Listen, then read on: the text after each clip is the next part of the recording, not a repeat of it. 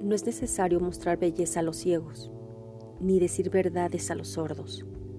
Basta con no mentir al que te escucha, ni decepcionar al que confió en ti.